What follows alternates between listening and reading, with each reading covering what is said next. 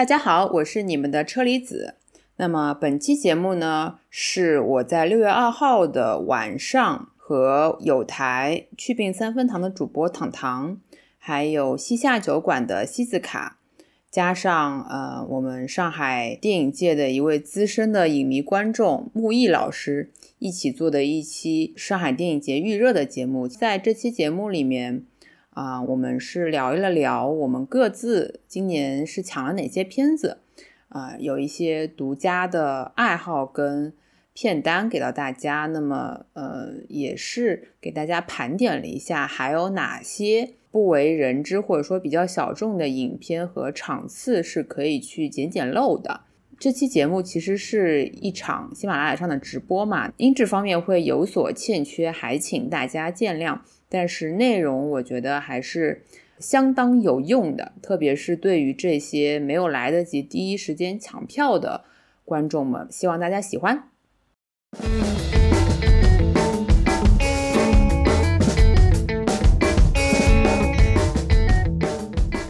我觉得很有趣，就是因为他讲了一句说是什么虚构和非虚构相结合的一部电影。这次上影节的话，它那个黄牛已经炒到了两千四了。末代皇帝每年都挺热门的吧？如果就是他但凡要在电影节上映的话，他一定是一个超级超级大热门。就是你看，就是一部电影有的时候真的可以改变一些什么。我邻座的应该是一对情侣吧，然后那个女生看得津津有味，那个男生看到差不多一半都没到的时候就骂骂咧咧走了，然后他就说不知道在讲些什么东西，话太神话吗？话太多了。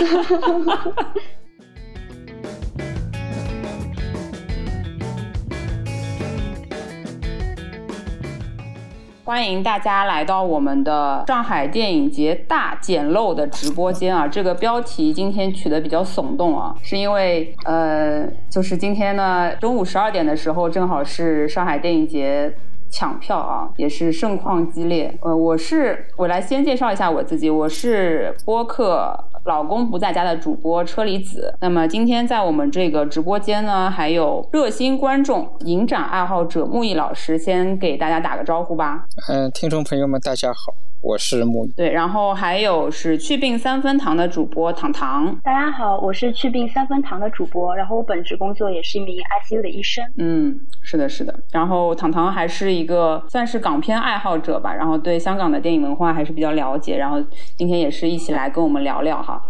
呃，然后还有一位呢是西夏酒馆的主播西子卡啊，大家好，我是西子卡，然后我比较关注的就是呃日本影视这一块。嗯，好，刚刚有讲到这个上海电影节今天开始抢票了嘛，然后我们先来这个报报成果，请大家。呃，今年这个上海电影节，你一共抢了几部片子？然后是抢了哪些片子？嗯，我们先请糖糖吧，你你应该是我们当中抢的最少的，对不对？啊，对的，因为我真的是个 ICU 的医生。然后 六月份你也知道，我行程安排确实有点太满了，然后百忙之中就是居然抢到了一个就是座位啊、时间啊，然后地点都非影片影就是叫什么影院非常不错的，就是梅的《白天与黑夜》。嗯，你是在哪个影院看？方便透露吗？啊，美罗城，就是。四号那场，哦哦，六点半，就时间也很完美，就就希望不要不要加班就好了。嗯，是的，是的，这部片子，呃，我看到确实还蛮多，我的包括豆瓣呀，然后朋友圈也有很多人是想看的。哎，我就比较好奇，你为什么就是抢了一部片，抢了这部呢？首先，本来它就是沪语对白的。然后又是监制是周迅，我也还蛮好奇的。然后他也入围了这次本届电影节嗯亚洲新人奖的一个竞赛单元。当然，更重要的是，因为我在朋友圈先看到有朋友在九月份还是更啊不对，我忘记我看到朋友圈，反正最早的时候说是高明，他有发朋友圈说他之前就已经看过了，就是罗在罗东的工作室。然后他有讲，因为他不是爱情神话，他也有就是客串一下嘛，海报上还有他的身影啊什么的，所以我就出于对爱情神话的一个好感，我觉得对这部的一个题材也好，整个沪语文化也好，都非常有兴趣。幕后班底也是，我觉得算是上海最强的阵容之一了吧。他制片是沈阳，就是《白日焰火》呃什么南方车站的聚会、路边野餐都是他他制片的嘛，呃，都他监制的嘛。然后艺术顾问也是我们的平遥影展一哥吴觉人。然后 主要是我是真的，因为我上期节目也在聊，就是王家卫电影中的上海，我们就在说上海有这么多东西，有《长恨歌》，有《繁花》，有陈丹叶。但是我们聊的时候，我第一反应依然是王家卫电影里面的潘迪华。那突然之间有了这么一部所谓的，我觉得应该是很原汁原味了，真正的上海出品的上海作品，那我觉得一定要去看的。我而且它的题材也很有趣，它是讲一个七十岁的上海老阿姨玉梅，每天是从一个郊区出发，出租房里面出发，然后坐地铁来往于浦东啊、浦西啊，去寻找爱情。嗯，然后它的场所也都是什么人民公人民广场的相亲角、宜家，什么老年舞厅、棋牌室。然后跟那些亚瑟都是在那边劈嗯批情操，我就觉得应该是很好笑的部电影吧。嗯嗯嗯，对我我看到这部片子我不太清楚啊，因为他说是呃介绍说上说是纪录片和剧情片，我不知道他这个剧情跟记录的部分比重会怎么样子啊。就是我还挺好奇，说就是周迅老师监制会监制一部就是纪录片风格的这个电影哈，所以我就。确实，我也挺感兴趣的，嗯，但这次应该也没有排上，所以那没关系，我有个空位，我另外一张票还没有，还没有想好要给谁。哎，真的，我觉得很，我觉得很有趣，就是因为他讲了一句，说是什么虚构和非虚构相结合的一部电影，所以我觉得还蛮好奇的。我们十四号约吧。好的，好的，好的，片单又多了一部。嗯，是的，是的。然后，那我来再问一下我们的西子卡，西子卡今年是抢了几部片子呀？呃，不好意思，因为我今天中午实在太过忙碌，然后下午又出去那个谈了一下工作，根本没有空来抢。但是我。呃，打打算等一下，因为你刚刚告诉我的就是一单十三的票还有嘛，然后嗯嗯，对对对对对对，我看到还有还有一些的，嗯对，所以所以我们的西斯卡是就是日影爱好者，对不对？对，因为今年呃正好是就是一单十三就日本导演他诞辰九十周年嘛。然后呃，今年会有他的五部代表作上映，就是《葬礼》《超市之女》《寂静的生活》《受监会的女人》和《明报之女》。呃，像《葬礼》跟《超市之女》还有《寂静的生活》，其实我是以前的时候看过的嘛。然后我其实另外两部就是还没有看。我觉得如果我待会看看能不能抢到吧，我要是抢到的话，我就是会 考虑去看一下这样。嗯嗯，我们稍后心态就是我们的这个标题叫简陋。是的，是的，我们今天就。就是一个种草跟捡漏的那个节目啊，这个这个嗯聊天。然后可可能我还会待会还再看看，就是那个也在东京国际电影节上上过的，就是呃主演是道元无郎的那个在窗边，就是这个我可能也待会再去查一查吧。还有就是消失的情人节。然后像那个很大火的，就是像山田洋次的那个你好妈妈，我就算了，应该已经售光了。嗯，是的呢。待会再可能待会就是等这个下线了，我就去我就马上去查。然后还有一个就是那个导演深田晃司的爱情生活，可能我待会去查，因为这个之前我就关注了嘛，我之前有还有点想看的。嗯，对。就是这部片应该也蛮热门的吧？因为对，因为这个山田晃司这个导演，其实他最早，因为他有一部我很喜欢的电影，就是《河畔的硕子》，因为我那个时候很喜欢二阶堂富美嘛，然后就嗯关注了这个导演，然后今年应该就是会也再看一下吧。嗯嗯是的，我看到它是我们这个官方推荐里面的影展精粹啊，也是对对对，等于是一开就是在比较前面的位置，醒目的位置推荐嘛，所以嗯，目前是有两场已经售罄了，然后还有一场是在嘉定影剧院，应该还是有一些票的。我们来问一下木易老师，现在到家了吗？嗯，我刚到。啊，好的，好的，好的，好的，没事儿，没事儿。那呃，可以方便就是来聊一聊你今年抢了哪些片子了吗？我今年本来预计排二十几，结果 抢了大概一半。嗯，抢到手的目前也也就十二部啊，是这样子。嗯，是哪些片子啊？十二部里面我看了一下，我也觉得今年好像日本片特别多。我本来是我也没想看那么多日本片，结果我发现。那个我基本还是抢四 K 修复这种，但是呢，嗯，主要还是你像那个《众神的渴望》，就是金村昌平的，还有那个叫是，嗯，《犬神家族》是仓坤的，然后还有那个铃木清顺那个《野兽的青春这几个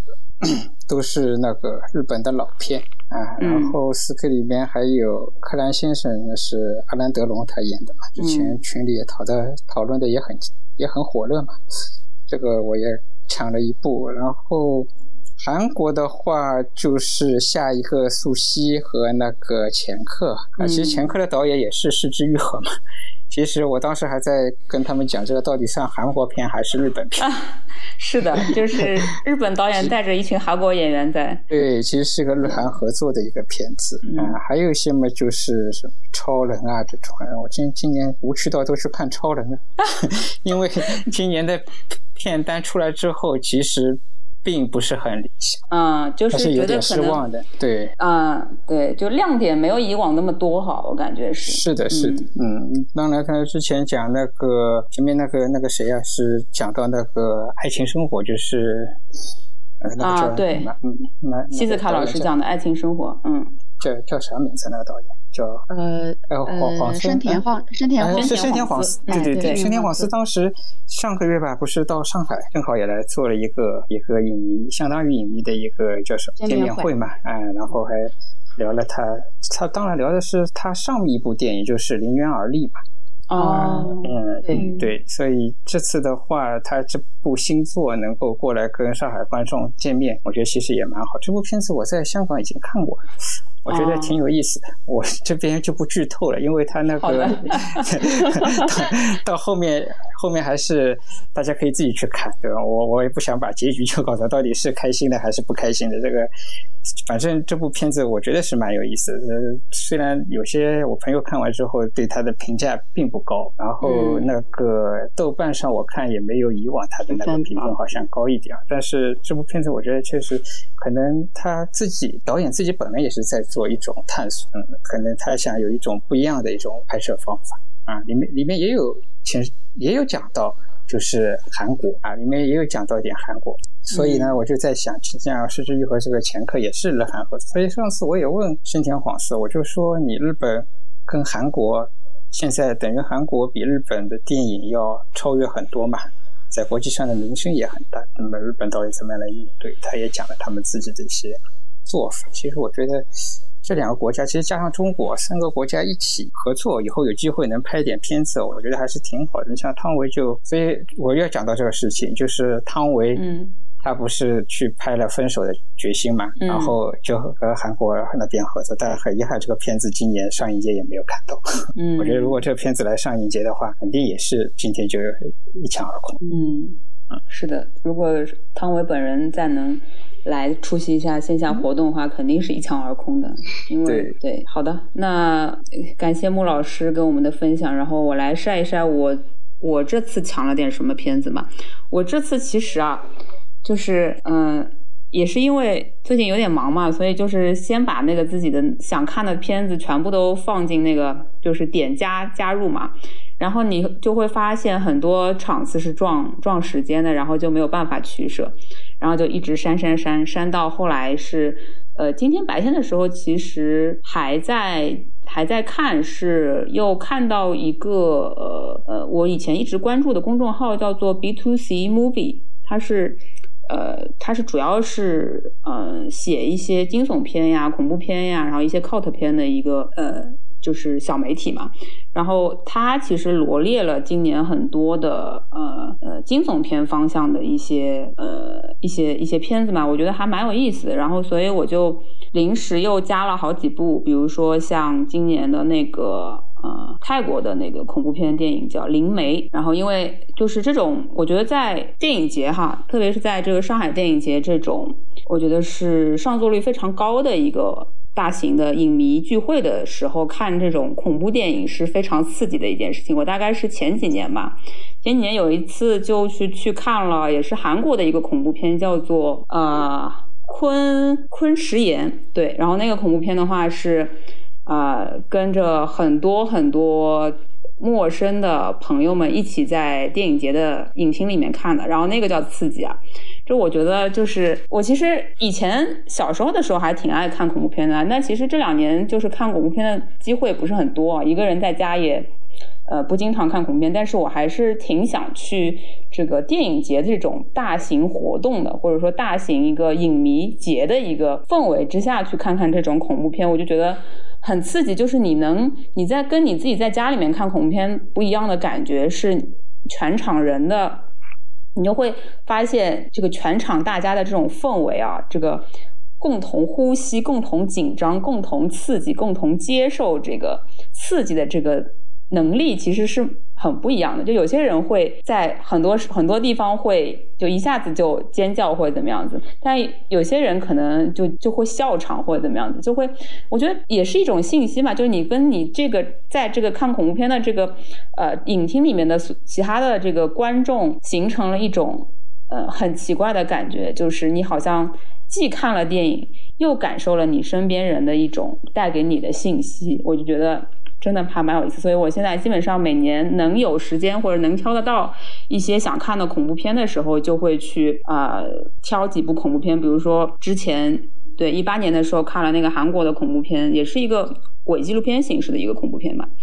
呃，昆池岩，然后后来又去看了那个《月光光心慌慌》，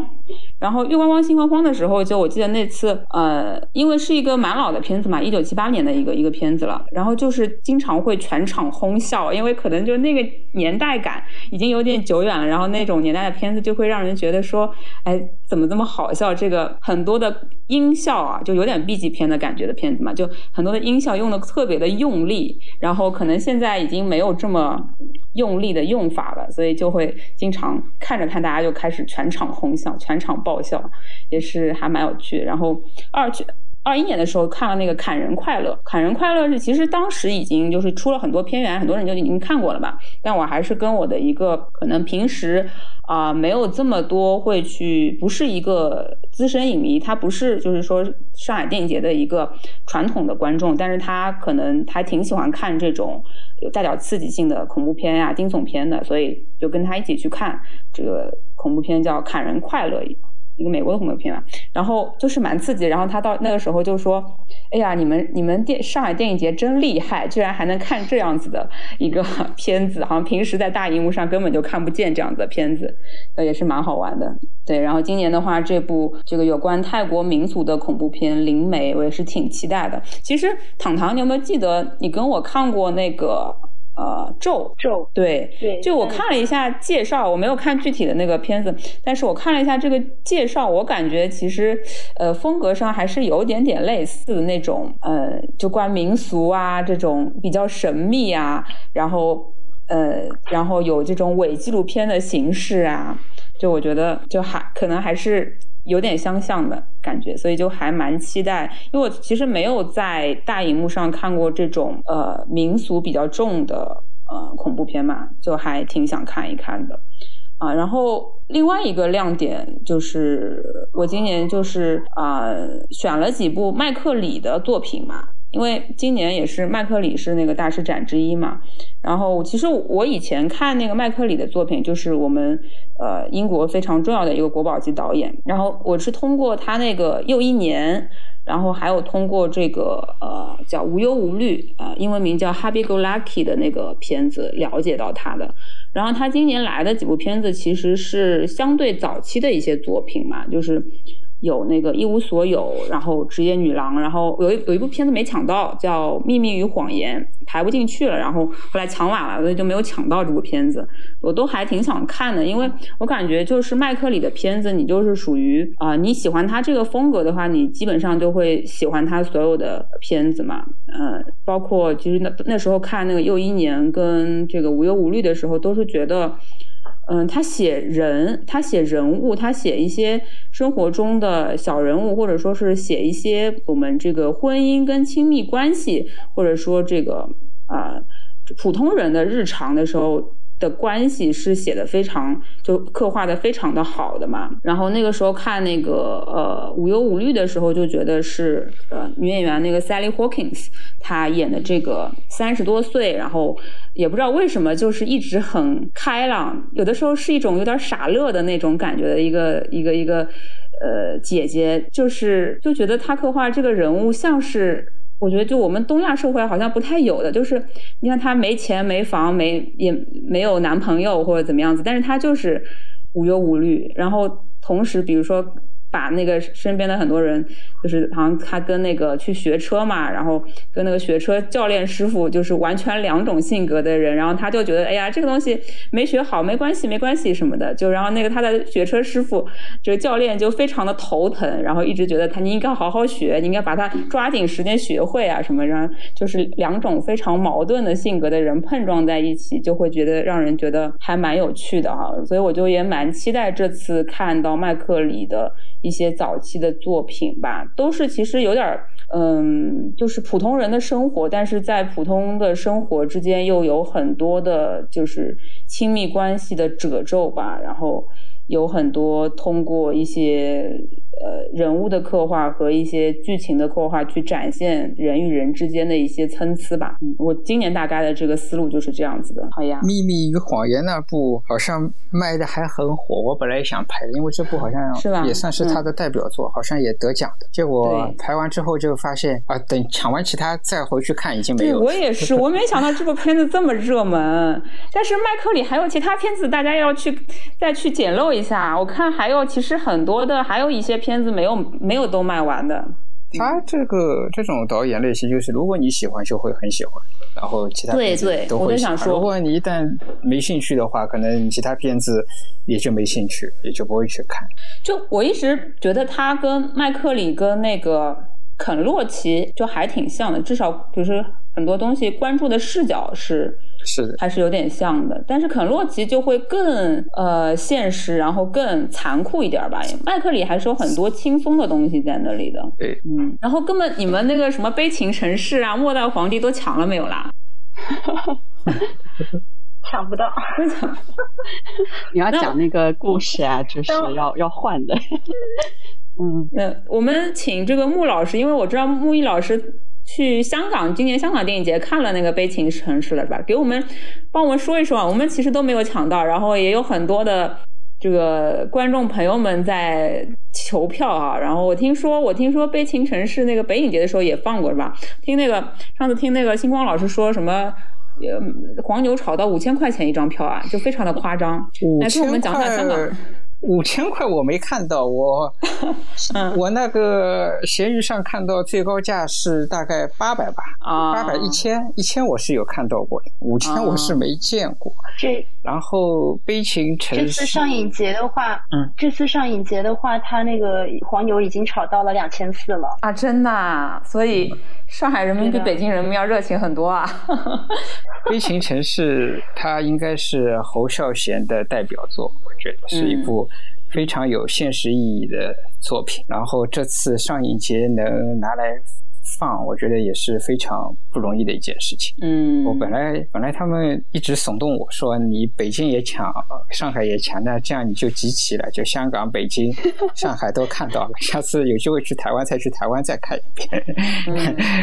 但是我后来想想，算了，这个片子我也不去凑凑热闹。我在香港也看了一遍，之前没看大荧幕之前，我也我也在那个就是家里也也也看过。呃，当年看了这个电影之后，后来我第一次去台湾，然后第一站就去了九份，我就去了侯孝贤当时拍这个悲情城市的那个地方，就站在那个九份的那个山坡上，其实可以看到前面的。那那那片海的，就那个地方，嗯，所以这个这个电影，我对于这部电影还是挺有感情的。所以后来这次香港电影节又放的时候，我就呃毅然决然去香港看了这部片子。所以当时开票的时候，因为香港它那个网站抢票跟我们还是有点不大一样，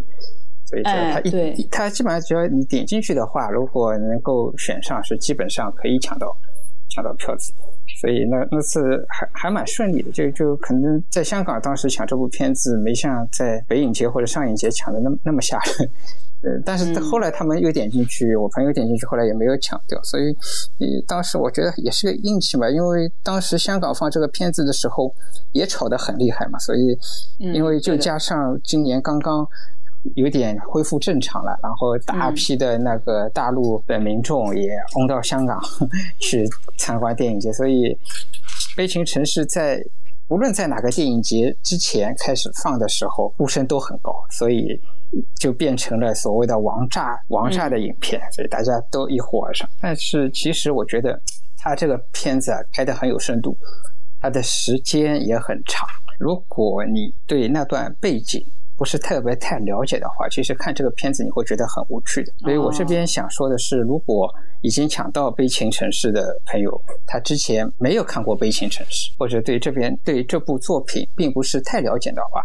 我觉得不妨去网上搜一些资料，搜一些这个片子当时所反映的那个时代背景，去了解一下。这样子的话，对看这个。影片是会有很大的帮助的，否则的话，你就觉得哎，这个很无趣啊，就就这几个一个家族，就就这点事情，而且侯孝贤的他的这个镜头语言也好，他的文字表达也好，大家都知道，他其实是很缓慢的，他很舒缓，去去慢慢的展开这个故事，他不是像有些导演他会很激进去拍一些很很很特别的一些事情，他。一些特定的时间的一些事事件，它也是很缓慢的展开。嗯，而且还有一个，还有一个就是，如果大家去看的话，就特别会有个关注，就是它里面有上海人，它里面会有讲到上海话，就对上海观众在上海看这部片子会有特别的一种感觉，很有意思。这里面上海人跟台湾人，包括还有讲粤语的、讲国语的、讲沪语的。这几个语言交叉起来一起交流那一段也特别有，也特别好玩。然后能在上海看，这个是特别特别值得怎么讲，非常 有意义的一件事情，我觉得。嗯，当然，我希望以后的话还是会有机会吧，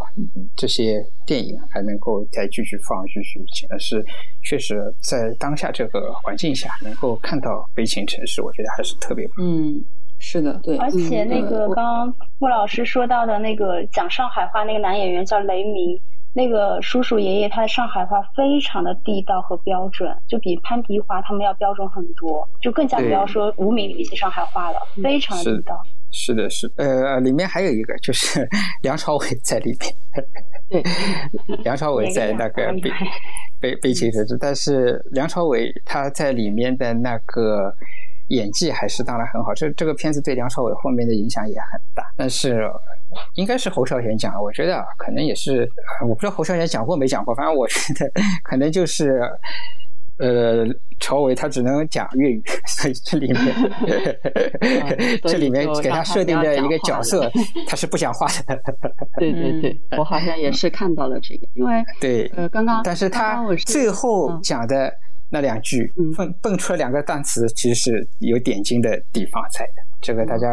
有机会去看的时候是可以留意的。嗯，我是想刚刚想说，因为莫老师说有一点，我确实感触挺深的，就是他说那个没有看过的人最好就是再去做一些功课。因为我是去年的时候我在家又把它重看了一遍。其实我很早的时候看过，因为那个时候其实对。呃，侯孝贤或者说对微型城市可能没有那么多的概念，因为这是上大学的时候。然后因为它是影史上一个非常呃有名的电影嘛，然后所以我当时也是慕名去看了，但是也是看的嗯有点懵懵懂懂吧。然后去年我就是有空，我就专门就是看了一下，然后也了解了一些背景。就是你慢慢慢慢的看的话，你可能能体会到它里面很多细节还有有趣的地方，包括多语种的这种混杂的呃这种环境，还有包括它每个语种代。表的嗯背后的人背后的一些历史，我觉得还是蛮有趣的，很推荐大家就是去多做一些了解吧。嗯，是的，听你们讲了就很想看。其实我一直都没有看过《悲情城市》，回去就对啊，我没看过啊，然后。对，回去要自己补课一下了。哎，那你们为什么？你们你们觉得哈？你们觉得《末代皇帝》为什么今年是这么热门呀？《末代皇帝》每年都挺热门的吧？如果就是他但凡要在电影节上映的话，他一定是一个超级超级大热门的。嗯嗯，加上呃，因为呃，刚好那个坂本龙一先生因为去世嘛，就觉得可能也是有这个方面的原因吧。对，是的，其实是跟坂本还是有很大的一个关系在里。嗯，然后这次又拿来，好像也开了好几场，几乎也都抢光。我我还试图去抢一张看看，但是也没抢到。嗯，是的，是的。就这种片子都是比较经典，所以它一旦有时候开开票还是会卖的比较好。就像《教父》也是，你只要每年放，基本上这个票房还是有保证的。你反反复复放，总会会这种电影，我我会觉得，如果我不同的时间去看，我总会看出一点新的东西。嗯，可能我年轻的时候也不能说年轻，我现在也很年轻。小时候，小时候，比如说我，对对，学生时代可能哎，好像就是没有很能看得懂。然后后面，我觉得最典型的就是我呃重看一一，就是我重看一一。当我是一个社畜之后，我慢慢的理解了，就是这种家庭、工作，包括你周围的。人物的关系，然后我才慢慢理解。其实我呃学生时代看我是完全没有看懂的，可以说是。嗯，对，这种就是重看嘛。我觉得，嗯，因为我刚刚提到那个麦克里的作品嘛，他其实很挺多都是描写呃中年人的一些生活状态了，或者是至少是有一定年纪三十岁以上的人的状态。那我其实是在学生时代看的几部片嘛，我就觉得。其实我自己到这个年纪的时候去看这种中年危机也好，或者说是这种大龄女青年的这个事情也好，这些故事的时候，可能会会有别样的感受，都会有跟以前小时候看。完全没有理解到很多东西的新的感受吧，所以也是经典老片都是其实都是常看常新的嘛，嗯，对吧？嗯，也就是提醒我了，因为我刚刚又看了一下，我发现《无忧无虑》这个电影，我竟然是本科的时候好像看过的，然后我。说起来嘛，我又刚刚又去瞄了一下，嗯，就是有一点印象。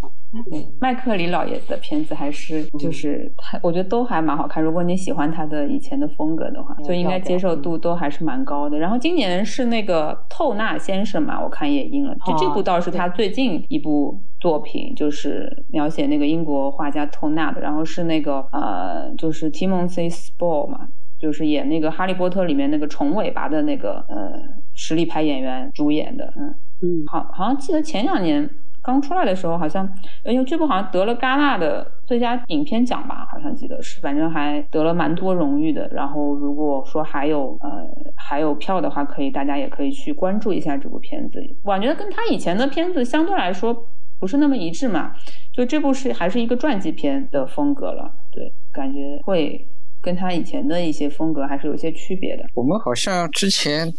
开场前也在聊一单十三啊，一单十三，他这次来的这几部片子里面，可能最好的就是葬礼，葬礼果然一下子也都卖卖完了。嗯，他那个，对，我们请穆老师跟这个西子卡跟我们介绍一下吧，因为我其实。呃，对日本影片不是很了解嘛，所以还挺好奇他这个导演的一些呃，在日本影坛的一个地位，或者说他的片子有些什么特点。他还是我觉得有他自己的一些个人特色在里面。当然，他那个。最好看的那部就是《蒲公英》，应该是那一部。那一部的话，我觉得，对吧？那一部北影节放过，然后香港这次也放了，可惜就是没有人来上海。我觉得这个也是一个遗憾。但是这次葬礼来了之后，我觉得这个片子大家可以有机会去看一下，也是挺不错的。这个葬礼的这个风格和他其他那个片子的风格好像还是不太一样的。但是，嗯，他因为对中国人来好，日本来人讲的也好，这个也算是人生的一个大事情啊。那个特别日本，可能他们的那个仪轨啊，那种呃礼数啊什么，比中国也要多一点。中国也有啊，中国也有，但是他就把这个片子拍到最后，你就会觉得哦，其实好像与其说是葬礼，好像并不是那么的可怕。只是，只是等于，等于就是他通过这个片子想表达的，基本上就是这样一个主题，而且他会里面也会加了一点喜剧成分。因为有时候你就觉得，啊，这个片到底是哭还是笑？其实现在里面会有点哭笑不得的成分在里面，还是好，蛮好玩的。我想说的是，葬礼里面他有一个角色，他是励志仲来演的，这个大家如果去看的话，可以特别关注一下。李志仲在里面做了一呃演了一个和尚，去给他们主人家去做法事，里面也也也有很多好玩的地方在里。呃，那个时候拍那部电影的时候，励志中年纪也蛮大，所以他当时去演这个老和尚，其实还是蛮有意思。我一开始还没认出是他，后来发现，哎，这个人 就励志励志重嘛，所以是因为因为我们我们之前对我们之前因为经常看小金的片子，有一年上影节也搞了，基本上小金的片子也比较全。当时就发现，哎，小金的片子励志重在里面也演得很出色，但基本上就演到秋刀鱼嘛，因为呃那个小金后来就去世了，后来后面再要看励志中的一些片子就。就很少，就不大能见到。这次的话，等于在葬礼上面跟老朋友又可以见个面，是这样。嗯，哎，西斯卡，西斯卡帮我们再推捋一捋嘛，因为葬礼是我看已经全部都售罄了，暂时没有办法买得到哈。我们在这个一单十三再捡个漏，我们再捋一捋，说他的其他几部片子简要的给我们介绍一下，看看还有什么可以捡漏的空间。嗯，对我其实最早就是关注到这个导演，也是因为看就是蒲公英这部电影嘛。嗯，然后这个确实是他就是非常代表作，就是他是有一个主线故事，然后他把他他是比较擅长把他很多一些想法，然后插播在这些这个主线故事里面，然后制造出一点讽刺，然后有点谐趣的效果。所以你看的时候，你会觉得他呃怎么讲呢？就是可能跟。葬礼的感觉也是有一点像的，就是他会把那些百态、人生百态吧，就是都放到这个电影里面。嗯，然后我今天也是又突击，就是做了一下功课。嗯，就是因为刚刚讲到，就是励志众为什么会出现在就是他的电影里面，因为其实他都是跟呃小金阳就是说松竹映画的，然后可能他们，然后这个一丹十三他本身他其实是出生在一个演艺世家的，就是这个导演。嗯，就是他的父亲叫呃伊丹万作，其实也是一个蛮有名的一个呃著名的导演和作家吧。所以他可能从小就是很感兴趣，对，呃，就是电影艺术。然后包括我今天看到他其实是最早是可能是做美术的，所以我在想，因为大家去看呃我们刚刚刚就是说的葬礼啊、超市之旅，就是蒲公英寂静的生活的海报，我还没有去查，就是这个海报是不是都是他画，因为他那个风格很像招贴画的感觉。大家可以去看一下这个海报，嗯嗯嗯。然后还有一个就是他他基本上所有的电影的女主角，其实就是他的太太宫本信，就是大家可以去注意了，她是有一个御用的女主角的。嗯嗯，这还蛮有趣的。然后我看他的好几部片子都是相对来说有点女女主角为主的那种故事嘛，就非常多的。我里面的话，我觉得像《超市之女》可能是大家会嗯比较感兴趣的一个。因为它就是故事，嗯，也是就是比较像一个讽刺喜剧。我觉得那个《寂静生活》也不错，那部不知道还有没有票？那部好像也卖得很好，《寂静生活》那部也不错。嗯嗯，然后还有一点是。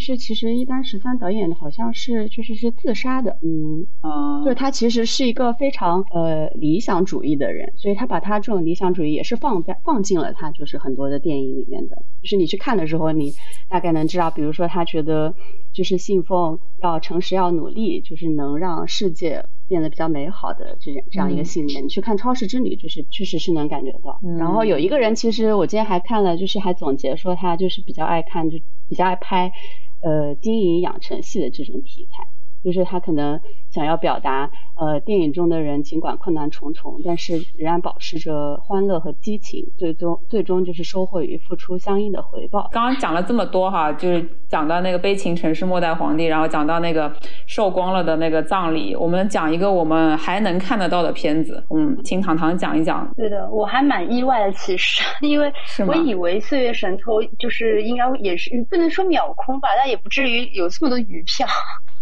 没有，就是两场已经都卖光了，只有嘉定影剧院还有一场，因为嘉定影剧院太远。对对对，我刚想说是不是只有一只是因为嘉定影剧院有有点偏远的关系。反正现在是六月十二号，礼拜一晚上六点半，其实这时间还不错。我觉得就是坐标嘉定的朋友们真的可以关注一下，因为我本身就是一个或者有车的朋友可以歌迷。哎，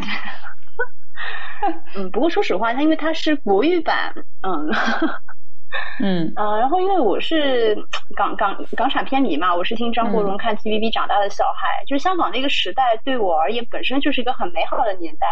就我们不去讲港产片有没有落寞这个话题，但是这次嗯《岁月神偷》对我来讲本身就是一部看一次哭一次部电影，就是它是就是看一次哭一次的电影。它是二零一零年拍的嘛，我记得它是香港的导演罗启瑞，他是结合自身的一个经历。就是那个小男孩罗晋奥几乎就是他本人。他讲了，就像是就像是悲情城市一样。其实我是觉得说，这部电影本身也是还原了整个上世纪六十年代香港一个普通的家庭，他很艰苦奋斗的一些故事。他不鸡汤，然后也不也不鸡血，他也不是为了煽情让你落泪而去故意的去做一些就是情节的描写。所以这种落泪和煽情也好，什么也好，我觉得一点都不廉价。嗯。对，所以他这部也是获得了二十九届香港金像奖最佳编剧、最佳男演员什么呃最佳男主演、最佳新演员、最佳原创电影歌曲这四项大奖。对于我来讲，其实也是个最地道的港港片嘛。嗯，尤其是我觉得，因为我上一期节目有讲不止不休，我就聊到说，就是在糖糖你自己的去病三分糖的那个呃播客里面，对，有讲到不止不休这部电影。嗯，对。然后那像韩国有荣荣。韩国有熔炉，然后包括香港电影版的一个电影叫呃导火新闻线，它有推进一案两审的一个法律制度。那熔炉肯定大家都知道，尤其是推进了熔炉法，就是直接推出了呃熔炉法这样一个法案。就是你看，就是一部电影有的时候真的可以改变一些什么。但是对于我们来讲，《岁月神偷》是为我们留下了永利街，它当时就是香港的一个缩影嘛。其实影片在拍摄的时候，这条很有香港旧风貌的一条老街是要准备拆除重建的。但是因为《岁月神偷》的一个上映，当然也是包括它的一个嗯取得了巨大的一个影响力，就导致香港市区的重建局就宣布要永久的保留保留永利街。这个我觉得其实也是电影的力量，因为剧情的话可能很多人看过，然后我很多想要去看的朋友我就不剧透了。嗯，那你觉得就是演员表演上还有什么可以跟大家推荐，或者说，呃，你到底就是你说之前说因为看一次哭一次嘛，你的泪点到底嗯在哪些地方？泪点啊，泪点，我觉得演员的演技来讲的话，我觉得像任达华跟吴君如他们演爸爸妈妈是真的无话可说，就是一些细节的一些展现，包括说像爸爸是一个修鞋匠嘛，你应该可能看过，然后他的就是一个叫什么？嗯，就是汗衫，老头汗衫，然后他是在一直顶着那个锥子休息的地方就会有一个破洞，然后包括有一些细节，比如说爸爸经常会问弟弟，弟弟很调皮，小的时候就是偷蒙拐骗，无所不用，就是很坏的一个小孩，就是坏是打引号的，因为很皮嘛，然后爸爸就经常问他说，你上课学到了些什么？然后弟弟就会说英文喽，中中文喽，就是去应付他。但是后来弟弟逐渐懂事，然后哥哥也。就是得了重病嘛，白血病。然后爸爸再问他，你上课学了什么？然后他就会很认真、很如实的回答你说：“唧唧复唧唧，木兰当户织。”就是，嗯，就是很多的一些生活的细节，对，嗯，包括还有就是说，像哥哥约芳菲出去玩，芳菲就回了一句说：“啊，我家里太冷了，所以我感冒了。”当时是。盛夏，其实我们一个普通人家，尤其是那个六十年代，家里肯定是没有空调的一个家庭，他其实是不会想到，其实芳菲是在家里吹空调所导致的感冒。其实这个也是为后面电影来表现哥哥和芳菲之间一个巨大的差距来做一些铺垫。嗯，因为我嗯一时间也想不起来这些细节，但是我能够想到还有就是细心的关注你会发现电影里面频繁会提到红彩雀，就是哥哥和。芳菲之间经常会聊到的一个东西，然后经常带他去家里看鱼。它其实是热带鱼里面一种。哥哥经常会说嘛，这条红彩雀什么打遍深水埗无敌手。但是哥哥再厉害，他也只是在深水埗很厉害，无人能敌。当他来到了芳菲家里面，就会发现啊，原来我们之前聊了这么多，但是那女孩子家里的鱼缸其实有那么多比红彩雀更加漂亮的热带鱼。他就明白说，其实也有那么多比自己优秀的存在。而我自己只不过是一条深水埗的红彩雀，嗯，包括哥芳菲还说，嗯，红彩雀要隔离两天才能放进鱼缸，否则身上会带细菌。其实我觉得这些东西都是对于男女，哎，他们他们算男女主吗？他们应该算是男二男男二女二吧。就是他们之间的一些隔阂，就是通过这样子的一个红彩雀来表达。我其实也是觉得整部电影的结构来讲，都是叙事都很巧妙，然后又很精准和真实的能够击中我们的一些内心。对，嗯，那你更不要去讲说表达亲情的时候，因为嗯，我记得当时他在《岁月神偷》嘛，我有点忘了，但是嗯，那个字幕片我打出来好像是说，嗯，什么原来岁呃叫什么来着？哎呀，忘记了。就是在命运的无常里，岁月才是最大的神通。那包括奶奶在过世之后就说，当你就是想念一个人的时候，就把你最心爱的东西扔到海里面去。那我们当时，当然我现在是到了三字头，我在我在十六岁的时候或者二十岁的时候看这些，其实没有那么大的感触。但是当我做了走到这个年纪。然后在 ICU 待了五年之后，看多了那么多的生死，然后再回来来听这句话，其实感触还挺深刻的。嗯，然后里面也融合了一些当时的一些事件吧，比如说就是哥嗯弟弟带那个金鱼缸，其实就是当时登月成功啊之类的。我觉得大家细心一点的话，会在这些细细节里面可能找到一些共鸣感。嗯，是的，是的，就那个年代的香港，因为讲的是跨越几代人的一个故事和阶层的跨越阶层的一些故事。嗯，然后又讲了自己我们平凡人的生活，他没有讲一些很上流社会的东西，他就是讲我们自己。我觉得可可能我们每一个普通人都会在上面看到一些缩影吧，因为他讲的就是普通人故事，包括他说。嗯，哥哥哥那个就是爸爸的那个鞋店，它不是个鞋子嘛？然后灯坏掉了，因为他他们家太穷了，也修不起那个坏掉的半边灯。然后他就说：“哎呀，你看做人这么难。”然后妈妈就会安慰他说：“你看有半边难，但也有一半边家，就是家是单人旁那个家嘛。”就是那个龟字，其实是鞋的另外一部分，然后就是一直展现出来他们那种做人的精神。因为普通人家就是这样子，他不会中六合彩的，他也不会遇到什么天降的好事，他遇到的永远都是来收保护费的人。然后你想那个年代嘛，就是那些也没有 ICAC，就是大家肯定有很多的政府啊，或者是地痞流氓都会来欺负你。他们的结果都是努力得来的，但问题是你努力有什么用呢？你还是家里面可能会遇到最有出息那个儿子过世，你天降的可能只有苦难。但是妈妈一直在说，做人总是总是要信，做人就是这样，一步难一步加。所以我觉得到了一定的年纪之后，我觉得看这部电影的话，可能泪点比之前还要再低一点，因为你明白生活是怎么一回事。嗯，我觉得。嗯，爸爸一直说做人最重要是保住一个顶，但是你要知道，其实，在我们现在都是社畜嘛，职场真的很复杂，尤其像做 ICU 的医生，我们有很多整个医要面对整个医疗制度，要面对这个很复杂的官僚体系，你要面对你工作时间真的是有点超长待机，然后有很多很多的一些职场的 PUA 啊之类的，但你仍然。不能去放弃你自己生活的一个底线，不去做坏事。我觉得他任达华跟吴君如近乎是已经在欺骗自己了。说，哎，你不能放弃对美好生活的希望，只要你哥哥说的，我就信。人生就是会遇到双彩虹的。其实你记得吧？前面几个月上海不是正好出现双彩虹嘛？我只要看到双彩虹，我就会想到岁月神偷。啊，嗯，是的，听着就。很想很想一看哦。好的，那嗯，接下来的话，我们再聊聊怎么讲呢？聊聊可以聊聊我们就是关于上海电影节的一些小趣事吧。嗯，我自己能想到的一个小趣事就是说，我我其实那个时候上大学的时候第一次参加上海电影节嘛，然后那个时候还是属于就是线下买票，就是没有那个互联网的那个时候，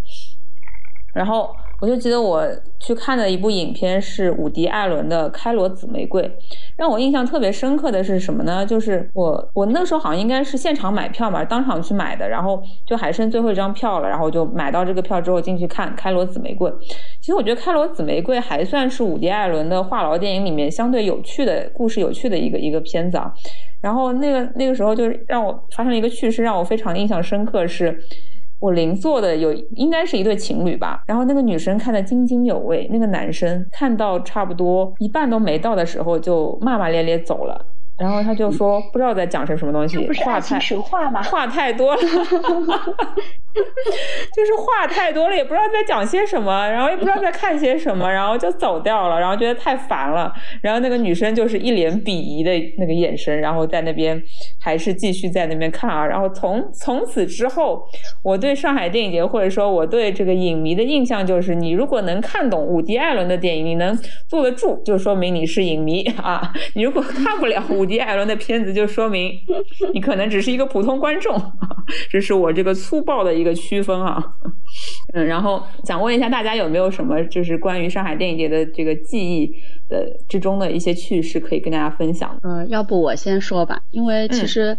我对于就是上海电影节对我来说吧，我是一个萌新，就是因为我以前其实是不在上海的，所以我就是没有想过，哎，我要呃跑到上海来，然后来参加这个线下电影电影节，然后但是因为我自己嘛又很很爱就是看。各种各样的电影，尤其是像日本的电影。但是我后来发现，呃，就是我有一个朋友群，我慢慢慢慢发现，我的朋友群里面，就是呃，有一部分人，他其实本来以前是完全不认识的。就是大家后来怎么就是建立的这个联系啊，建立的友谊呢？就是就是因为通过各个呃群里面，然后约人看电影啊什么，就慢慢的就就认识了。认识之后，竟然就是成为了很好的朋友。后来我是呃通过我的那个西夏酒馆的另一位主播一夏，然后就认识了这帮朋友嘛，就我就入到了这个群里，对吧？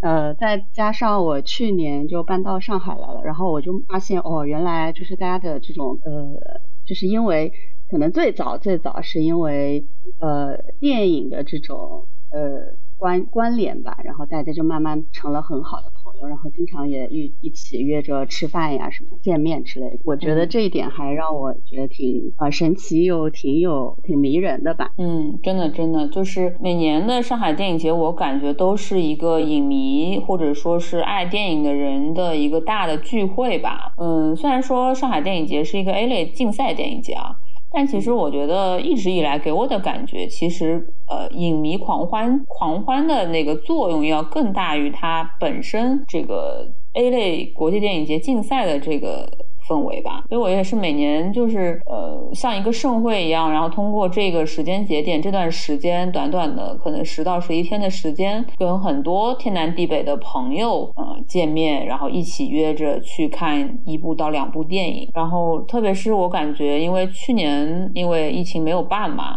然后今年的话就是重新办了，就是延期延期，不能说没没有办，嗯，然后就是让我觉得说，哎呀，这个能去线下，然后跟大家见面，能约着一起看电影，能坐在电影院里看这个电影，呃，看一些平时看不到的电影，其实真的是一个非常非常开心的事情。好，我们有一位朋友想要上麦哈，我们请他上麦。啊，太好了，Hello，就哎，听到听到，您说，哎，不做饭，你好，哎，大家好。你好，你好。我我刚刚听你们聊了一会儿啊，因为我完全之前不知道那个上海国际电影节的这个事儿，因为我也没生活在上海。但是听你们说过之后呢，我赶快看了一下片单。我我在这儿想借这机会正好推荐一下吧。我看有万马才旦的几部片子，这次也要上映，是吧？对，是的，是的。对对对，我觉得这个的话，我觉得因为他这个也是前一阵刚刚去世嘛，我觉得借这机会的话，大家非常突然的，对对，借上海电国际电影节这机会，也把他的几几部片子我看了一下，《撞死一只羊》和《气球》的话，这次都会上映。那这样的话，我觉得是很难得的一一次机会，把他的几部片子集中的呃展映一下。呃，这个可能是我觉得可能在大部分影迷眼中，可能这个并不算是热门影片吧？也许哦，那你错了，已经很多片都已经售罄了。虽然场次确实不是很多啊，但是我看好像基本上都已经售罄了。我刚刚前面录制前还看了一眼，嗯，是是，还是因为他还是一个非常重要的呃独立电影的艺术电影的一个导演吧。然后我们也是非常痛心，就是知道他突然离世的消息之后，跟很多朋友都说。哎呀，大家都很都很难过哈。然后我也是之前看过他好几部片子，像《塔洛》呀，然后《撞死一只羊》啊，然后像那个呃气球啊，什么都都有看过，所以就觉得真的是挺突然的。然后也是这次能够集中放映他的，有我看有一些还有一些早期的。影片一四年的片子，我觉得都是蛮好的，可以呃，就是集中的把他的整个呃这个从影的经历，因为他本身是应该是老师出身嘛，中文中文老师出身，然后是等于是半路出家去拍这个影电影的嘛。但是我觉得他的电影就非常的艺术风格非常的强烈，然后也很有思辨性，嗯，是的。对，尤其撞死一只羊在当时出现的时候，我是觉得，呃，作为一位藏族的导演来说，其实也在做很多的不同的尝试，风格的尝试。我觉得这个是我们希望看到的，而不是说看到很多类似的这种导演在拍类似的这种片子。呃，而讲故事的手法的话，大家都有不一样的方式去做。这个我觉得大家都在做不同的尝试嘛。但是万马彩蛋，我总觉得是呃我们能看到的，我们这一批人能看到的这个藏族导演里面相对来说比较出色的，而且的这些题材啊、呃创作理念啊，都是相对来说是比较呃符合这个时代的一一一个一位一位导演，嗯。然后另外呢，就是刚才我那位我忘记什么名字了，就是他说他买了，可能有一半的票都没有买到。他说他啊，穆老师，嗯，穆老师啊，可能很多修复的，我也是听他说过之后，我才特意看了一下。我觉得我真的很遗憾，没办法现场去参与。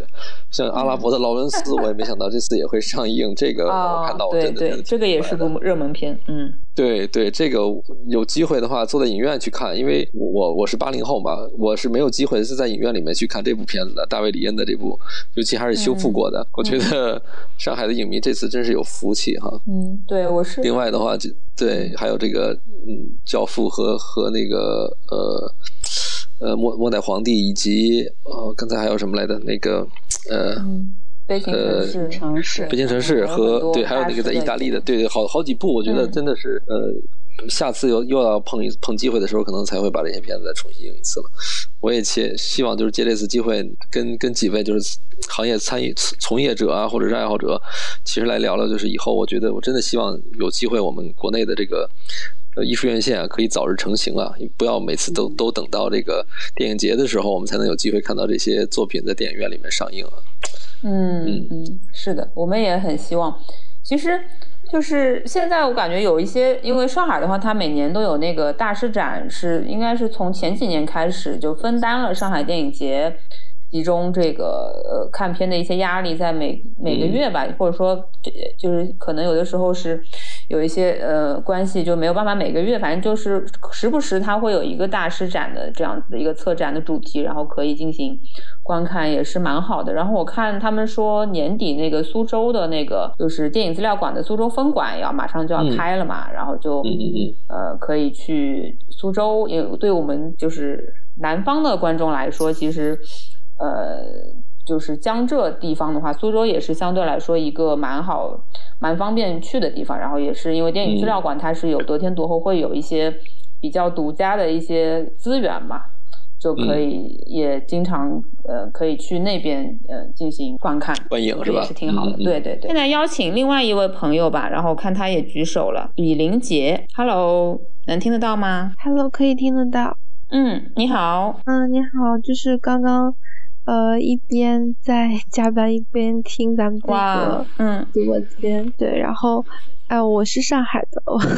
你是上海的，好的好的，好呀好呀，可以的，嗯嗯，对，其实呃，我自己平时也不是太关注电影方面的，就是呃，自己可能会把周末也是排的很满，然后就各种活动，然后刚刚听你们讲了各种，我觉得我已经在找看能。抢到哪个票了？嗯，对，已经在查了。嗯，我觉得还是，呃，在上海这样的一个就是大一线、超一线城市吧，我觉得有很多便利，就是嗯，这种国际上的或者是嗯比较新颖一些展啊或者电影都会先到上上海这边，所以我觉得。值得一看的，听你们介绍了，我也马上去买票呀。好呀，好呀，谢谢，谢谢，谢谢你的分享。就是加班的同时还在听我们的节目，真的我非常的感动。然后，嗯，就是稍后的话，麻烦你私信我一下吧，就是可以给你发两张兑换券这样子。然后的话，也请你继续听我们的安利呢。我下一个环节就要。呃，稍微来盘点一下，我们还有哪些这个上海电影节的漏可以捡啊？因为我们今天的其实白天的这个抢票，刚刚有一位朋友连麦的朋友也讲到说，其实大部分的票已经都售罄了，但是还是可以挖掘出一些呃我们个人的兴趣点，或者说是一些呃可以捡漏的好片。我看有些片子其实。嗯，还没有所有的所有的场次还没有全部的售完，有些可能是在白天那，有些也有可能是在呃工作日的晚上或周末，其实还是大可以去看一看的。那好的，谢谢这位呃李林杰。然后呢，接下来我就稍微来安利一下啊，有有一些我觉得还可以再挖掘挖掘的片子，就是我个人个这是一个个人的兴趣爱好点吧，就是我非常喜欢呃吸血鬼电影嘛，因为我在大概少女时代的时候就一直很关注吸血鬼电影，基本上每出一部吸血鬼电影都会去看啊。然后呢，今年我就看到了这个片单里边的这个有一部很以前看过的大学生时代看到的一部电影，叫做《刀锋战士》。然后《刀锋战士》呢，呃，其实是大概是千禧年之交的时候的一部呃吸血鬼电影，吸血鬼猎人的一部电影吧。因为我们知道，其实，嗯，吸血鬼电影的话，它可以总的来说就是说有两两种嘛，一个就是狼人跟吸血鬼吧，然后还有一种就是吸血鬼猎人跟吸血鬼对抗的这么一个大类。然后呢，刀锋战士，我后来查了，我以前不知道哈，我后来查了一下，发现，哎，这个刀锋战士居然是一个漫威的英雄啊。然后这个漫威的英雄的这个电影里面呢，这个刀锋战士他是属于就是说，呃，他的母亲被吸血鬼，呃，他在他母亲在怀孕的时候被吸血鬼咬了，所以呢，他这个刀锋战士他其实是一个半人半吸血鬼的一个状态。那可能因为他的母亲后来就生完他之后不久就去世了嘛，那那他就其实是以这个猎杀。吸血鬼为自己的一个己任啊的一个吸血鬼猎人的这么一个形式，然后我觉得当时在我的少女时代看这部电影最吸引我的点就是它，一个是它这个装束吧，然后整个电影的风格是非常的让我觉得非常的酷嘛，因为它里面有一些。呃，就是那种很蒸汽朋克的一些衣服，然后包括它整个影片的氛围、视觉冲击也非常的强烈。然后它因为它是已经从这早期的那种吸血鬼，就是很古典的吸血鬼电影的那种风格，过渡到这个冷兵器，对，这个已经算是热兵器了嘛。从冷兵器时代过渡到热兵器时代，然后有很多的这种呃什么手枪呀，然后各种。武器啊什么的，我觉得都是呃视觉冲击非常强烈的一一类的吸血鬼电影吧。然后那个时候其实同一时期还有像《黑夜传说》这种，都是属于千禧年之交的一些呃吸血鬼电影的系列片。因为《刀锋战士》它还有二和三嘛，它当时也应该还是蛮卖座的一个一个系列片。然后我觉得。就是可以去，大家如果有兴趣的话，可以去这个影院里面看的一个至关重要的点是它整个的电影的氛围跟它的视觉效果，还有它整个配乐啊，它的配乐的这个审美都是非常有特色。因为这个电影就是我在大概前几年我自己的播客里面也讲过，呃，就是它是那时候是电子乐，就 New Order 是一个老牌的电子乐乐队，它就是在里面给它配乐。然后是有一个非常，呃，典型的一个开头的场景，就用到了它的牛牛的一个非常工业风的一个配乐，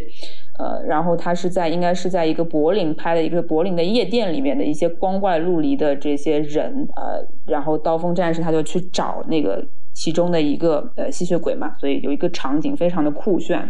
然后，因为我们知道现在又 Y two K 盛行了嘛，那你可以看一看，其实通过电影可以看到很多这个千禧年之交的一些电影，他们当时的其实的一些时代审美，然后你会从里面看到很多那个年真的是 Y two K，就两千年左右的那些电影的审美原来是那样子的，然后现在可能又是又又这个时尚时尚又轮回又流行这股风潮了，我觉得还蛮有意思。然后还有就是刚刚。提到了好几部肯洛奇，我比较喜欢的一个英国导演的肯洛奇的一些早期的电影，也是非常推推荐大家去啊看一看。嗯，那西斯卡老师还在麦上吗？啊，在的，在的。嗯，呃，来帮我们推荐一下日本新片吧，因为你知道，就是呃，我们家电影院其实还是可以捡一些漏的，对不对？我刚刚其实有有点忘记要讲讲的这个，因为其实我我看日本电影的话，我其实是属于如果。就是因为刚刚莫老师讲的那一点，我觉得挺重要的。就是其实这些呃日本呃不管是中生代的还是新生代的这些导演，他们的电影其实都是在日本院线上映过的，就是大家是可以就是随时就是能看到。但是因为我们这边就是除了非常非常少量的，就像呃《失之愈合》《小偷家族》这样的电影外，其实是很少有呃日本电影上映的。所以就是你你看你你就是没有办法平常就能看到，所以嗯。但是因为我是我属于是，我也有点恐怖，我是无差别，就是我要看演员，如果我喜欢，或者是导演和编剧他的题材我感兴趣的话，我可能就都会看一下。嗯，然后今年其实像呃，我看到那个嘉定影卷可能是还是有票的，一个就是比较现实题材的，叫呃是日本导演森井勇佑的一部叫《这里是亚美》。嗯，这部这部其实是我之前已经看过的。嗯，然后他的呃，其实这个我先说一下这个导演吧，就是这个森井勇佑导演，他其实是给呃二零一八年的时候是给《日日是好日》这部电影是当过副导演，嗯嗯，然后我现在在看他他这部这里是亚美子，其实是。呃，有一点现实题材的一个呃一个电影，就是它是以一个小孩的视角去呃观察身边的人，但是你慢慢会发现，就是这个叫亚美子的小孩，他可能是有一点呃自闭，或者是有一点智力智障碍的这样一个小孩，所以他很难其实是真的成长或者成长为就是现现实生活中那样很正常的一个社会人，嗯，然后所以他是以这样的一个视角去切入的，但是呢，就是这个电影它也不是。走的那种很悲苦的路线，他可能就是我看的时候，他呃他的故事其实季节就是全是夏天，然后他们家呢就是他妈妈是一个教小孩子书法的，所以他们也是那种很典型的日式庭院，外面是你可以想象大家坐在那吃西瓜，然后里面有小孩就是在学练习书法的这样一个呃其实又很日式夏天的场景，然后他也有呃就是亚美子跑到海边啊什么，他他其实你看的时候你不会觉得很呃压抑，其实是有一点童真的。就是如果你抛弃掉他的这种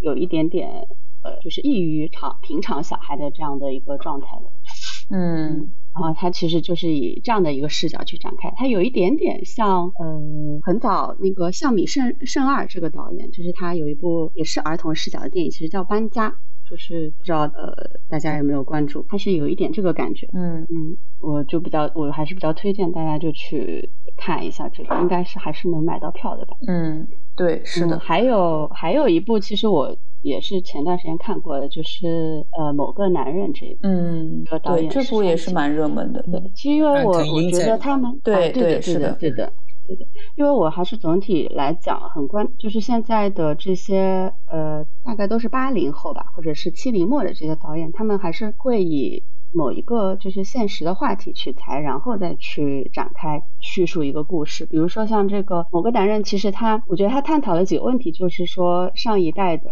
比如说上一代的罪行，那下一代是不是呃要承担，或者说怎么承担？包括他里面。呃，戚夫木演的那个角色，他其实是一个呃外国人，就是从从这个角度来讲，他应该该说外国人。然后，那他怎么融入？就是他看上去他已经融入了这个社会，但是事实上他的呃就是妻子的那个家庭，可能还是会对他有一些言语上的，就是说有有说你这个可能觉得你有点是外国人的感觉，会刺激到他。就是它里面会探讨一些这样的问题，包括还有就是呃，哎，我能剧透吗？这个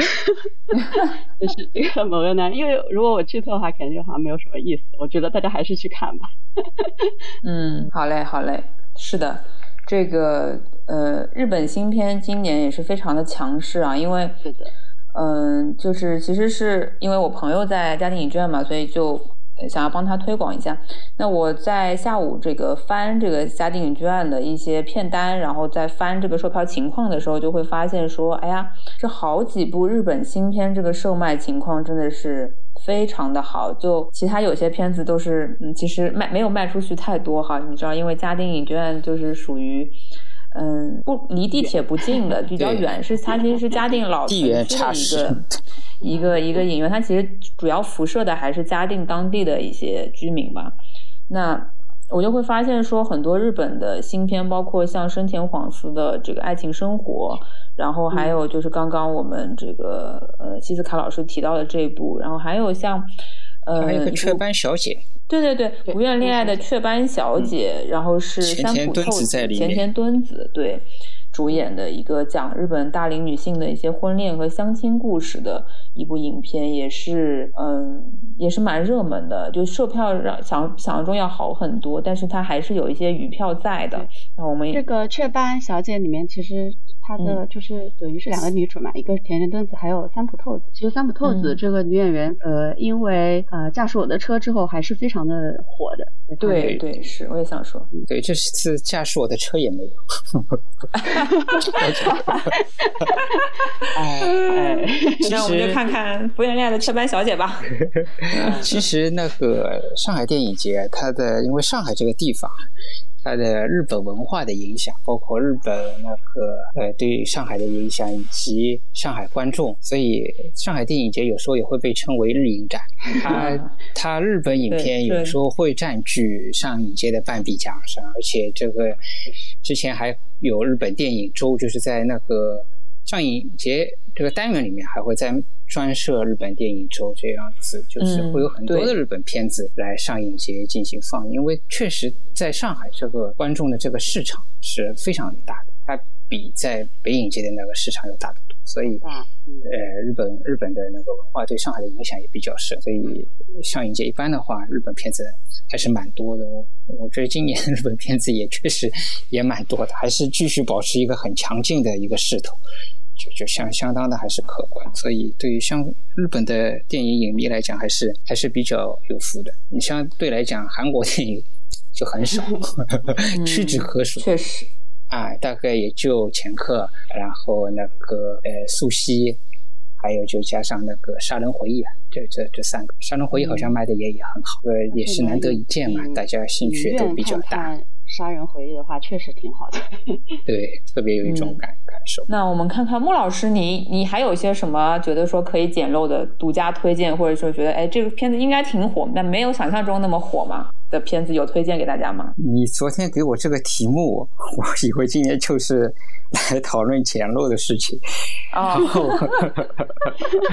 然后我还在挖呀挖呀挖，我想能不能挖几个出来。对呀，其实我我们挖几个出来吧。嗯，我早上本来也挖了两个，挖了两个。我当时买完票的时候看看，哎，确实位位置还蛮多的。结果我前面上节目之前看看，好像已经都卖完了。啊，是什么片子啊？嗯，我看一下，我之前还选了两个，比如讲那个《晨光正好》，它好像是一个法国片子吧？那个也是在戛纳上面得奖的有一个片子。就是我本来觉得。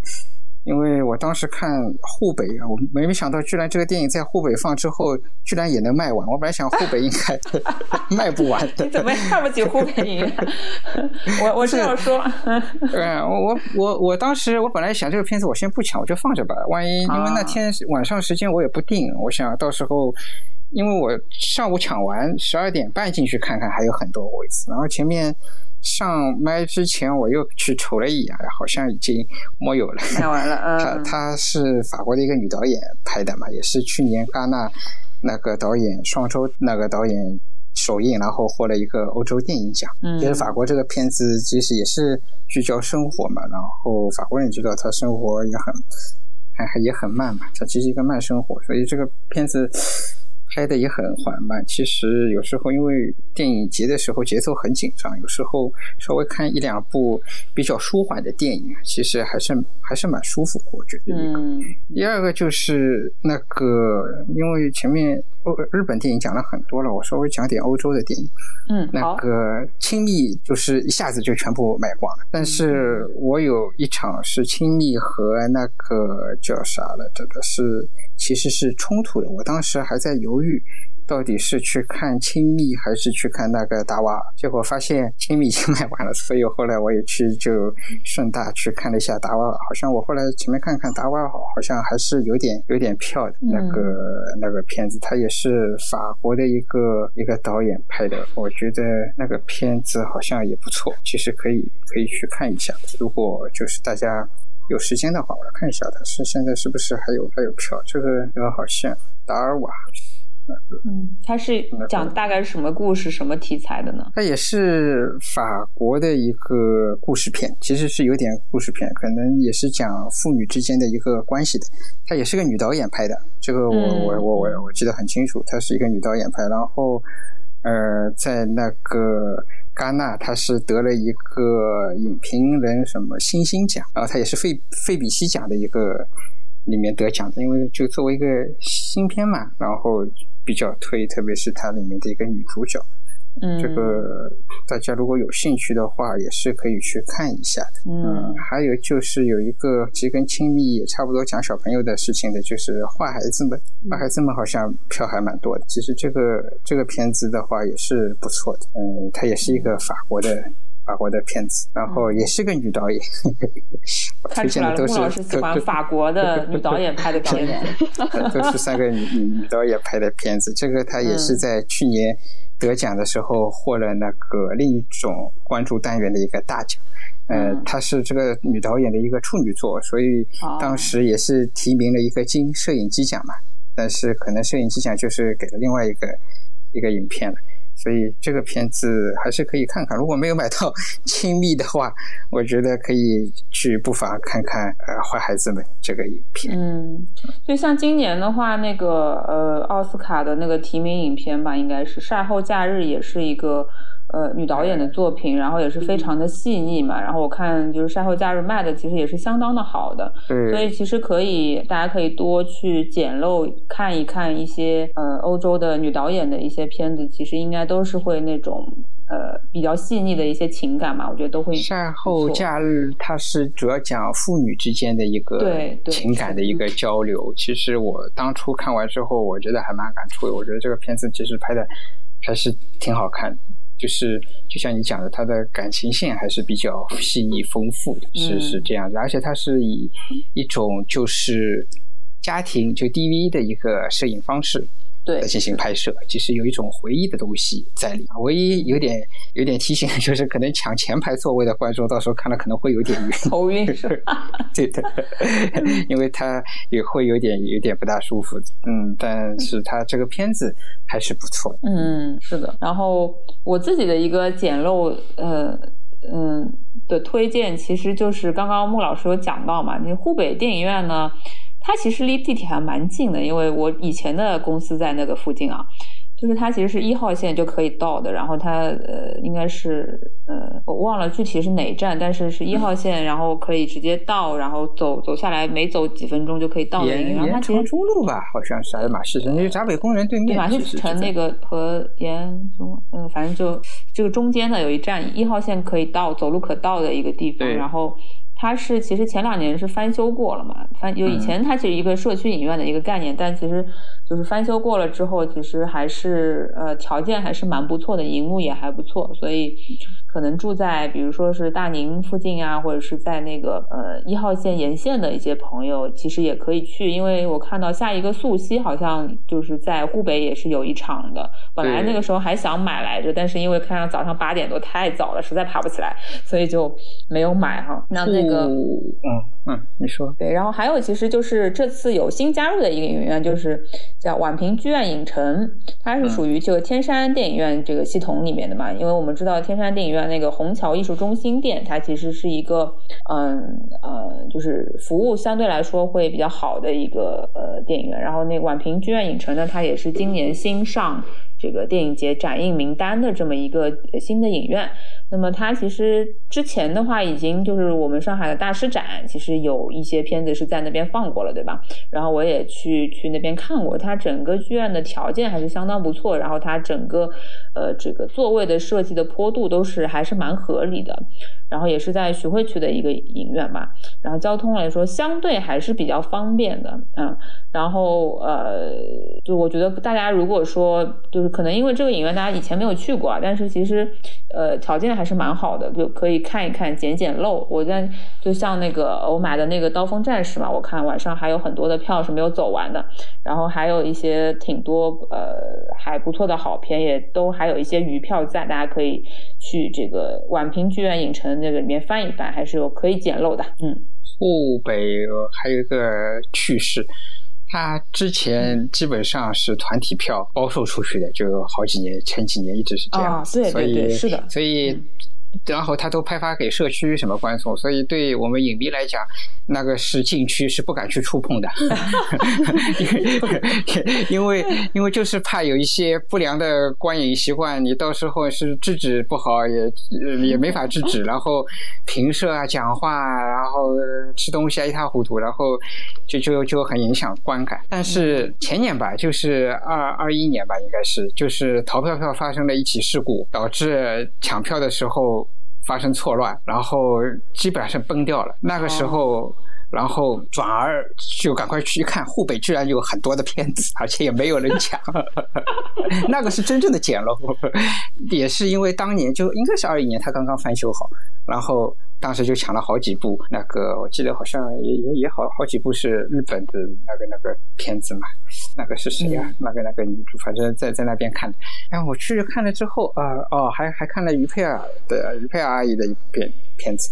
哎，我去看看那个地方翻新后之后，他们可能也做过了一些整改，还蛮不错的。然后呃，观影环境相对来讲还是可以的，也没那么差。然后嗯呃。团基本上就是我今天看了一下，它好像也是全部开放出来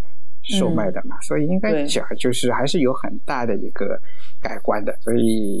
呃，今年今年我也买了一场，我准备到时候再去看看 那个到底行不行。我也不敢买太多，万一不行也也也亏了。如果今年去看看效果还行的话，我可能明年会侧重再再多放两。然后宛平这个地方，因为那个法国展。去年年底的时候，在那边举办过，当时也去看了，确实那个还是可以的。它那个不比天山啊这种地方差啊，甚至我觉得从大厅来讲，现在来讲的话，可能影城还是呃榜首啊。当然后接下来的话，天山也也可以，然后宛平也可以。我觉得宛平甚至可能比美琪和那个叫啥那个一海。这两家要好，要好的，当然，当然这是个人看法。我觉得服务方面还是就是或者说是设施条件方面，包括怎么讲，对地理位置方面都还是不错的。就是最最它的新嘛，新我感觉就是你去就是享受一下它的很好的这个环境，或者说很好的荧幕，对，因为它的坡度还是比较合理的。我觉得对对海一海的坡度不行，一海你如果往坐在后面当中一点的话，其实。有时候还是会有挡住的，有视线遮挡的，会有点问题。特别是电影节的话，它很多是要用字幕机的。啊，一旦用字幕机的话，这个对你的观感、你的那个看电影的时候的一些感受的话，还是会有点多多少少会有点影响的。嗯，当然了，如果你实在没地方可以选，只有一海或者只有一海选的话，我觉得那就那就一海看看也可以，也不是不可以。好嘞，好嘞，那我们今天其实聊了蛮多的哈，就从这个每个人的选片呃标准跟特色，然后聊到说一些电影节的记忆，然后特特别还聊到一个上海电影节的意义吧，我觉得都呃。聊的蛮多的，然后呃，最后的话可以再呃给大家安利一下，因为我们这个其实是帮这个家电影院做的一个小小的推广嘛。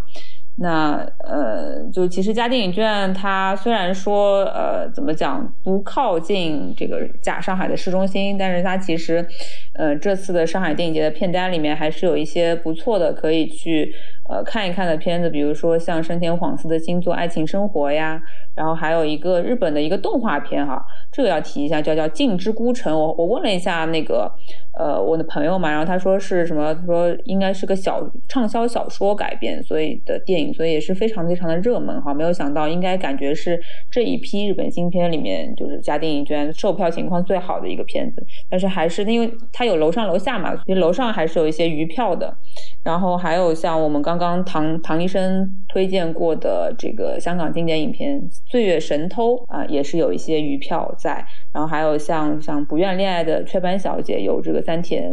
三浦透子和前田敦子主演的这个呃，讲着日本大龄女青年婚恋跟相亲故事的一个电影。然后其实还有是《侏罗纪世界》的三部曲也会在我们的嘉定影剧院放映，就是在呃六月十七号周六的一个下午开始有一个三部联映的这么一个小放映吧，我觉得也是不错的。如果你是就是有娃的家庭，其实可以就是开个车或者是带娃一起去。呃，看一看，周末去家里看一看。对对对，因为我那我我一开始还没有怎么感觉，我看了那个 B to Z movie 嘛，就那个呃，就是类似于惊悚跟科科幻跟呃一些 cult 片的推荐的一个账号，然后他他说，其实《侏罗纪世界》里面有很多就是恐龙啊什么这种呃内容，其实是比较适合带一些就是呃小朋友一起去看他的那个，不论是世界观、好奇心，还是他的视觉。我其实都是还是蛮好，蛮适合这个年纪的，就在上学或者是上学的这个年纪的，就是男小孩、女小，就男孩子、女孩子去看的一个片子，还是蛮好的。所以也是推荐大家有空的时候，哎，也说不定周末的时候或者怎么样，可以去嘉定走一遭，看一看这些电影吧。啊，然后后最后的话再提醒大家一下，嗯，我们就是。呃，稍后的话，我们本场的直播录制是会在周日的时候剪成这个播客节目。呃，在呃，我我自己的播客叫做“老公不在家”，还有我们主播西斯卡的播客呃西夏酒馆同时上线。那么这个上线之后呢，也会在这个播客的呃相应的评论区进行一个。啊，送福利的环节，那送出的就是嘉定由嘉定影剧院提供的上海电影节在嘉定影剧院这个放映的所有场次的一个通兑券嘛。啊，然后呢，嗯，就是除了在我们这个叫什么呃上线的节目的评论区可以获得福利之外，同时在呃我自己的这个微博的账号。呃，我的微博账号叫做车厘子就不爱做饭啊，对，就不爱做饭。呃，也到时候会有一个抽奖的活动，请大家关注一下。那抽取的也同样是呃，就是由家电影券提供的这个电影节的呃通兑券。好，那今天的直直播应该差不多就就到这里，也非常的感谢还在线上的，我看到好像还有十三位听众是在我们线上记。在一直在听这个我们的直播啊，也非常的感动，嗯，然后也是非常感谢几位几位老师，木易老师，然后糖糖，然后西子卡跟我一起来做一个这样子的直播。那呃，我们今天的这个上海电影节大捡漏的这个 直播差不多就到这里结束了。那祝大家在周五的晚上，嗯，有一个非常美好的夜晚。然后呢？呃，因为我们的电影节是六月九号就开幕了，也是希望大家在这么几天的时间里面，再继续去这个淘票票上淘淘，呃，淘一淘，看看可以捡个什么漏。然后呢，同时也继续关注老公不在家，然后关注西夏酒馆的上线的节目，来进行一个呃互动，领取一些这个电影节的通兑的券的一个福利哈。那我们今天的录制差不多就是这样了，那非常感谢几位老师，那我们差不多。呃，就跟大家说再见吧，嗯，拜拜，拜。拜拜拜，谢谢大家。